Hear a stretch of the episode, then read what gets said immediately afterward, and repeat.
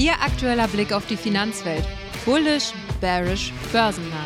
Jetzt bei Campers Börse. Herzlich willkommen zurück zu einer neuen Episode Campers Börse. Schön, dass Sie wieder dabei sind. Einen neuen Rekord beim DAX haben wir heute leider nicht gesehen, aber mein Gott, man muss dem Guten auch mal ein bisschen Verschnaufpause lassen. Über der 16.800er Grenze stehen wir trotzdem immer noch. Finde ich persönlich sehr gut. Ich hoffe, dass wir, wie gesagt, bis Ende des Jahres noch die 17.000 sehen werden. Naja, allzu viel ist heute nicht passiert. Ich habe aber ein spitzenmäßiges Interview mit meinem Kollegen Kessler zum Bitcoin für Sie vorbereitet. Wir haben lange gesprochen über den ETF und auch über das Halving-Event, was nächstes Jahr im Frühjahr anstehen wird. Sehr, sehr interessant geworden. Da sollten Sie unbedingt dranbleiben. Und äh, ja, wie gesagt, viel passiert ist heute nicht, aber bei BASF gibt es gute Neuigkeiten. Und zwar gehört oder zählt heute zu einem der großen Gewinner im DAX, denn der Analyst von der UBS, Samuel Perry, hat nämlich seinen Ausblick auf 2024 ja, quasi komplett geändert. Und zwar, er hatte nämlich erst eine Verkaufsempfehlung, die hat er mal eben auf eine Kaufempfehlung geändert. Und zwar dann den Kurs auch von 40 auf 55 Euro, also einen ordentlichen Sprung gemacht. Und außerdem hat er seine Ergebniseinschätzung je Aktie äh, bis 2025 im Schnitt um 32 Prozent angehoben. Also eine ganze Menge. Man sieht nämlich, oder man hat jetzt nämlich gesagt, auch in der Studie, ich hatte sie durchgelesen, dass für die gesamte Chemiebranche der Ausblick für 2024 doch etwas auffällt und dadurch kommt auch seine neue Kurseinschätzung oder Empfehlung. Ja, nicht so gut ausgesehen hat es bei Neel. Aktie hat bis bisher, sagen wir mal bisher heute minus 7% leider gemacht. Auf sechs Monate liegen wir jetzt schon bei 51,5% Verlust. Am Dienstag hatte das, hatte das Unternehmen nämlich bekannt gegeben, dass, die, ja, dass man einen großen Auftrag storniert hat. Und zwar mit dem Auftraggeber HYCC. Da ging es um einen 40 Megawatt Vertrag, den Neel im Februar 2023 bekannt gegeben hatte. Aber es ist jetzt kein Totalverlust, denn ähm, wie gesagt, es war ursprünglich geplant, dass die Anlage die Produktion im vierten Quartal 2025 aufnimmt. Aber gut, man hat jetzt den Start des Vorhabens auf frühestens 2028 verschoben. Gut, sind leider nochmal drei Jahre oder dreieinhalb Jahre eher gesagt. Ähm, aber es ist halt kein Totalverlust und das ist schon mal wichtig. Oder das gibt wenigstens ein bisschen äh, Blick in die Zukunft. Glücklicherweise wurden auch noch keine Einnahmen aus diesem Auftrag verbucht, jedoch ähm, hat die Order schon mal in den Auftragsbeständen, also ist schon mal aufgetaucht in den kommunizierten. Laut den Norwegern macht die Order etwa 12 Millionen Euro aus. Zur Einordnung muss man dazu sagen, aber per Ende des dritten Quartals hatte Neil einen Auftragsge einen Auftragswert von ungefähr 241 Millionen Euro. 86 Prozent davon entfielen auf Elektrolyse-Orders. Also gut, die 12 Millionen, die tun natürlich weh, aber ich sag mal, im Vergleich zu 241 Millionen ist das jetzt kein absoluter Beinbruch. Im Erfolgsfall kann Neil den ursprünglichen Auftrag um 10 Megawatt erweitern und eventuell sogar Konditionen mit besseren Margen durchsetzen. Na naja, gut, ist jetzt natürlich dumm gelaufen, muss man sagen, aber wie gesagt, der Ausblick ist jetzt nicht ganz so schlecht. Also, naja, gut, aber ich sag mal, bei sechs Monate und 51 Prozent Verlust weiß ich jetzt nicht, ob man davon aufatmen sprechen kann, wenn jetzt noch ein Auftrag storniert wurde. Aber naja, heute bei uns geht es um den Bitcoin. Ich hatte es ja gerade schon erwähnt und da äh, wünsche ich Ihnen jetzt ganz viel Spaß mit dem Experteninterview.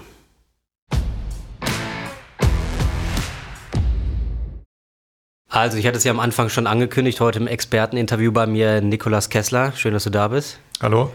Äh, wir wollen über Bitcoin sprechen. Ich habe am äh, Montag schon mit dem Kollegen Florian Söllner, wir haben schon gesprochen und äh, ich hatte ihm die ganz unkonventionelle Frage am Anfang gestellt, die auch ein bisschen äh, eigentlich als Witz gemeint ist, wann Bitcoin eine Million? Uh. ja, so hat er auch reagiert. Gut, ähm, naja, solche Prognosen gehören ja beim, gerade beim Bitcoin schon in gewisser Weise zur, zum guten Ton. Ja, richtig. Ähm, man soll ja auch niemals nie sagen, aber da jetzt einen konkreten Zeitpunkt zu nennen, äh, finde ich dann doch auch eher gewagt. Finde ich auch schwierig. Also, ja, aber du kennst ja von der Cathy Woods oder so diese Mega-Prognosen. Oder ich habe sogar gesehen, ein Hedgefondsmanager hat vor Anfang des Jahres gesagt, 2030 sind wir beim Bitcoin die 10 Millionen. Also das, das ist möglich, ja, das, also theoretisch schon, nur das sind natürlich Prognosen, ja, mein Gott. Ja, kommt auch immer ein bisschen drauf an, ob das Ganze dann wie im Fall von Cathy Wood äh, mit einer in irgendeiner Form gearteten hm. ähm, sage ich mal, äh, ja, Berechnung oder äh, Theorie hinterlegt ist, wie das Ganze passieren soll? Oder äh, gibt ja auch den einen oder anderen Spezialisten, der einfach mal gerne eine Zahl raushaut, um dann selber irgendwo sich genau. zu lesen? Ja, die Hunderttausender-Marke, die wird ja, da sprechen wir gleich auch nochmal drüber, aber die wird ja ganz gerne aktuell genannt. Ja, auch. da würde ich mich jetzt mal so weit aus dem Fenster lehnen und zu sagen, das ist mittel- bis langfristig ein realistisches Ziel, das wir anpeilen können. Genau. Ähm, jetzt aktuell, wir stehen bei knapp 41.000 oder waren heute wieder unter der 41.000. Aber die wichtige psychologische Marke von den 40.000 Dollar, die haben wir zum Glück noch nicht unterschritten. Deswegen meine Frage, wir hatten jetzt vor ein paar Wochen einen schönen Anstieg gesehen, dass wir die 40 endlich mal erreicht haben.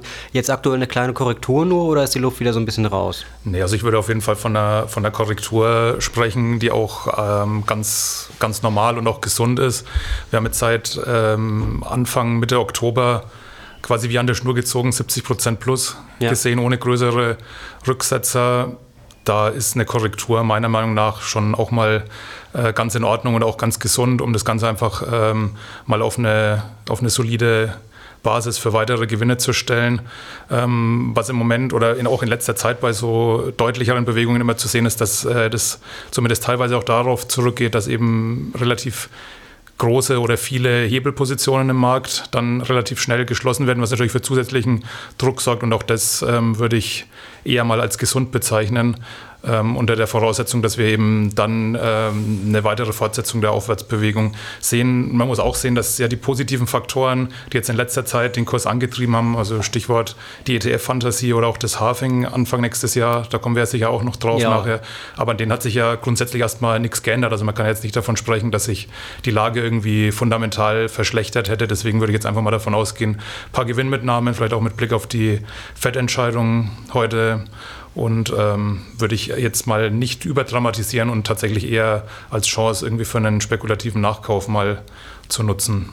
Ja, ich sag mal, Bitcoin ist ja jetzt äh, eh relativ bekannt für eine etwas höhere Volatilität, ganz klar. Gibt es da denn dann Einzelfaktoren, die das beeinflussen? Orientieren wir uns quasi am Gesamtmarkt? Ich sag mal, wir haben jetzt äh, in Amerika oder natürlich auch in Deutschland eine ordentliche Rallye jetzt zum Jahresende hingelegt. Hat der, ist der Bitcoin da mitgelaufen oder? Ähm, zum Teil sicher mitgelaufen. Also der, der ganzen Branchenstimmung kann sich der Bitcoin ja jetzt auch im Normalfall nicht entziehen, aber ähm, schon auch eigene Faktoren, eben wie gesagt, äh, gerade im Hinblick auf die ETFs natürlich eine gewisse Fantasie im Markt, die da eben den Kurs angetrieben hat.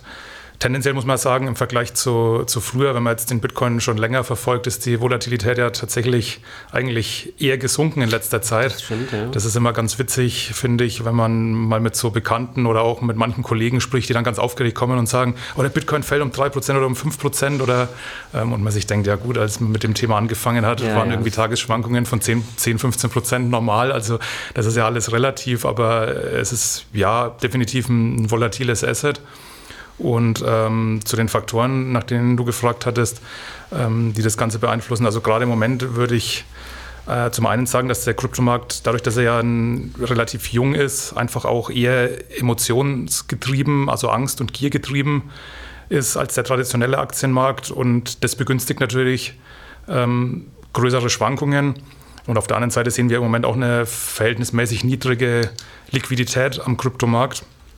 Und ähm, das ist natürlich auch was, was dann, wenn es Ausschläge gibt, die eben äh, deutlicher ausfallen lässt als äh, jetzt beispielsweise eine Apple-Aktie oder äh, ja, halt traditionellen Anlageklassen. Ja, ich denke mal, es spielt natürlich auch noch so ein bisschen jetzt rein. Die Gerüchte häufen sich zum Bitcoin-ETF. Da kommen wir jetzt in der nächsten Frage drüber zu sprechen. Aber eine Sache wollte ich noch einmal anmerken. Du hattest vorhin auch, heute ist natürlich Fettzinsentscheid, hatte ich gerade schon angesprochen im Podcast.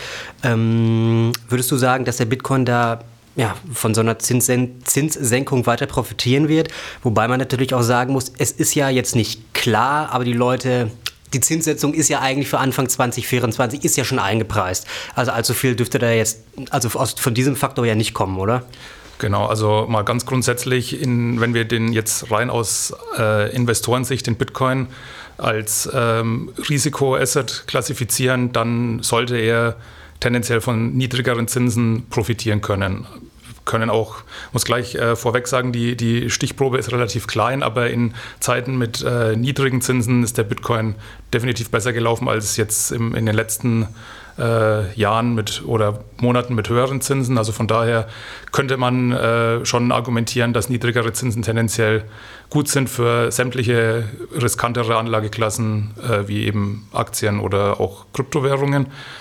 Und ähm, jetzt mit, äh, mit Blick auf die Entscheidung heute Abend gehen ja, geht ja der Markt davon aus, dass die Zinsen stabil gehalten werden. 98-prozentige Wahrscheinlichkeit. Habe genau. Gesehen. Wenn es so kommen sollte, würde ich jetzt, also ich würde tatsächlich ähm, davon ausgehen, dass es tendenziell eher positiv ist, aber große Überraschungen, wie gesagt, weder im, äh, was die Höhe der Zinsen als auch die Reaktion angeht, würde ich jetzt auch tatsächlich eher weniger erwarten. Ja, dann lass uns mal ein bisschen in Richtung Bitcoin ETF gehen. Wir erinnern uns vor ein paar Wochen auf Twitter, das Gerücht der Bitcoin ETF wurde ja, freigegeben oder die Freigabe ist da.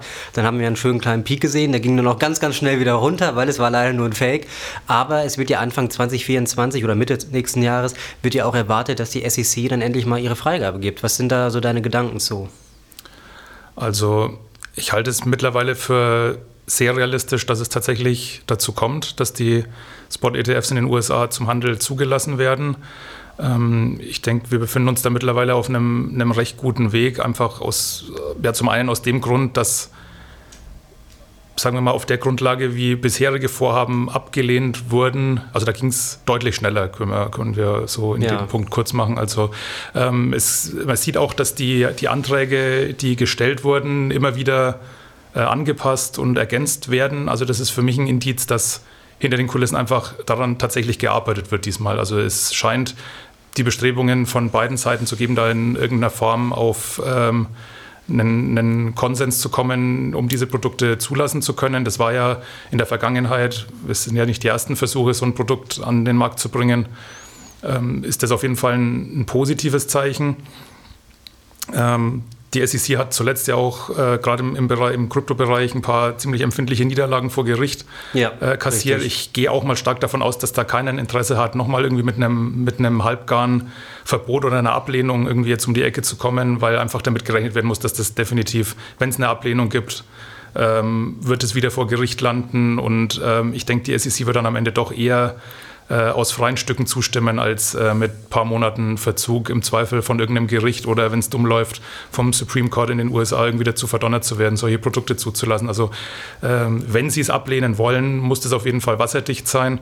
Und äh, ich denke, das man wird sich wahrscheinlich auch überhaupt nicht die Mühe machen, wenn schon klar wird, dass man es ablehnen möchte, dass man halt, wie du gerade schon schön gesagt hast, die ganzen Verträge durchgehend angepasst. Genau. Ne? Also ich, wenn ich mich richtig erinnere, waren die Ablehnungen, die früher ausgesprochen wurden, deutlich, äh, deutlich schneller, als äh, da wirklich monatelang zu prüfen, Termine zu vereinbaren mit den Emittenten. Was da vielleicht auch noch eine Rolle spielt, ist, dass ja mit äh, beispielsweise BlackRock oder Fidelity mittlerweile halt auch ja, Emittenten oder Anbieter dabei sind, die ja schon ein gewisses Gewicht mitbringen. Und ähm, auf der einen Seite würde ich jetzt mal davon ausgehen, dass die äh, nach wie vor nicht auf gut Glück einfach mal diesen Antrag rausgefeuert haben, sondern dass sie sich da schon sehr gut überlegt haben, ob sie dieses Risiko eingehen oder diese, diese dieses Wagnis, das Ganze auf den Weg zu bringen und auf der anderen Seite natürlich auch äh, einen Ruf zu verlieren ist, wenn dieses Produkt kommt und dann aus irgendeinem Grund nicht funktioniert. Also sehe ich da. Könnt, könnt ihr mir auch fast vorstellen, dass da vielleicht hinter den Kulissen sich ein bisschen unterhalten wurde, bevor dann von der Seite zum Beispiel von BlackRock solche Anträge dann rausgehauen werden. Ne? Könnte ich mir gut vorstellen. Genau, denke ich auch. Also. Dann ja, wir haben einmal als sehr positiven Punkt den Bitcoin-ETF, hast es gerade schön beschrieben. Dann, wir haben noch 131 Tage bis zum nächsten Halving. Äh, kannst du den Begriff vielleicht ganz kurz erklären für Leute, die nicht genau wissen, was es damit auf sich hat? Ja, also es ist im Endeffekt geht es da um den Mechanismus ähm, im, im, Blockchain, äh, im Bitcoin-Algorithmus, der eben dafür sorgen soll, dass der Bitcoin knapp bleibt. Also der Bitcoin ist ja ähm, auf 21 Millionen Stück grundsätzlich gedeckelt. Mehr gibt es einfach nicht. Und die kommen ähm, ja durch einen relativ komplizierten Mechanismus, den jetzt im Detail zu erklären, würde, glaube ich, zu weit führen. Aber, genau. Nur, dass die ähm, Leute grob wissen. Genau, es geht. geht. im Grunde darum, dass ähm, die Miner, die neue Bitcoins schürfen, sage ich mal, ähm, eben dafür eine Belohnung bekommen, dass sie, dass sie die Block, äh, Blockchain weiterführen und die Transaktionen verifizieren. Und diese Belohnung halbiert sich in regelmäßigen Abständen, etwa alle vier Jahre. Und äh, ja, voraussichtlich eben Mitte, Anfang April ist es wieder soweit und äh, dadurch sinkt eben quasi das Tempo, mit dem neue Bitcoins in Umlauf kommen. Genau, weil du hast es jetzt, das hast jetzt nicht, nicht gesagt, ähm, die, Belohnung, die Belohnung dafür, für dieses Mine sind ja Bitcoins. Genau. Ja, also genau, das nochmal ja, zum. Verständnis das, einfach das Zum Verständnis, Leute. genau. Die werden sozusagen in, in Form von Bitcoins entlohnt, in neu geschaffenen Bitcoins. So kommen neue Bitcoins dazu und da sinkt eben das Tempo, was eben einerseits die Inflation des Bitcoin bremst und zweitens eben ja, dazu beiträgt, dass er eben noch knapper wird. Ja, dann, ähm, ich hatte es gerade erwähnt, 131 Tage bis zu diesem Halving-Event dann halt noch. Ähm, können wir bis dahin einen neuen Höchststand schon sehen? Wir haben, Höchststand war einmal für die Zuschauer, Zuhörer 68.700, war minimal drüber, aber 68.000, 69.000 Dollar nehmen wir uns mal als, als nächsten oder als höchsten Widerstand quasi. Dann mit der, ja, mit dem Ausblick auf den ETF, was ja auch schon quasi vielleicht so minimal mit eingepreist ist bei den Leuten. Ähm, siehst du dann einen neuen Höchststand bis dahin? Also Oder um diesen Zeitpunkt herum? Also wenn wir jetzt mal in die Vergangenheit gucken, es gab ja schon in der Vergangenheit, wie gesagt, alle vier Jahre, da gab es jetzt bisher ja schon Halvings, da war es äh, traditionell eher so, dass der Bitcoin nach diesen Terminen neue Höchststände erreicht hat. Ähm, man kann es natürlich nicht ausschließen, dass es diesmal im Zuge von, von diesem ganzen äh, ETF-Euphorie möglicherweise auch schon vorher dazu kommt. Tendenziell würde ich aber eher im Laufe des nächsten Jahres, also sprich nach dem, nach dem Halving-Termin, damit rechnen, dass wir neue Höchststände sehen, weil, wie gesagt, äh, oder wie schon angesprochen, könnte es natürlich sein, dass das auch dieses Mal ein äh, bisschen präsenter in den Medien oder überhaupt in der, in der Wahrnehmung ist, dass da auch schon vieles vorab eingepreist wurde oder eben allein in der Erwartung, oh, der Bitcoin steigt rund um das Halving massiv an, dass da vielleicht auch schon einiges vorweggenommen wurde. Aber wenn man es jetzt mal ganz nüchtern ähm, in, eben unter dem Aspekt Angebot und Nachfrage ähm, betrachtet, dann sehe ich da eigentlich in eben auf der einen Seite den erwarteten Nachfrageanstieg durch die ETFs, auf der anderen Seite das noch knappere Angebot durch das Halving eigentlich ganz gute Chancen, dass der, dass der Kurs äh, im nächsten, Laufe des nächsten Jahres anzieht. Aber ich würde tendenziell jetzt vorher nicht unbedingt mit Höchstständen rechnen. Ja, dann kann ich mir eigentlich fast die letzte Frage sparen. Und zwar, was ist deine Prognose für 2024? Das hast du ja gerade eigentlich schon sehr schön beantwortet. Oder möchtest du da noch was zu ja, wie, wir hatten es ja am Anfang mit, den, äh, mit, mit, der, mit der Millionen, äh, ja, mit gut, der Millionenfrage, aber, aber grundsätzlich äh, ist es natürlich, ähm, ja, also ich würde sagen, es ist tatsächlich nicht zu weit aus dem Fenster gelehnt, zu sagen, dass wir auf jeden Fall im nächsten Jahr gute Chancen auf neue, äh, neue, neues Rekord hoch haben und äh, vermutlich auch dann einen sechsstelligen Kurs beim Bitcoin zum ersten Mal sehen können. Ja, da freue ich mich. Und da freuen sich die Zuhörer bestimmt auch. Dann bedanke ich mich für deine gute Einschätzung. Schön, dass du da warst. Dankeschön, gerne. Und äh, ja, liebe Zuhörer, ich hoffe, das hat Ihnen gefallen. Ähm, wir sehen uns morgen in der nächsten Episode von Campers Börse, beziehungsweise wir hören uns. Ich hoffe, es hat Ihnen gefallen. Machen Sie es gut. Bis dahin.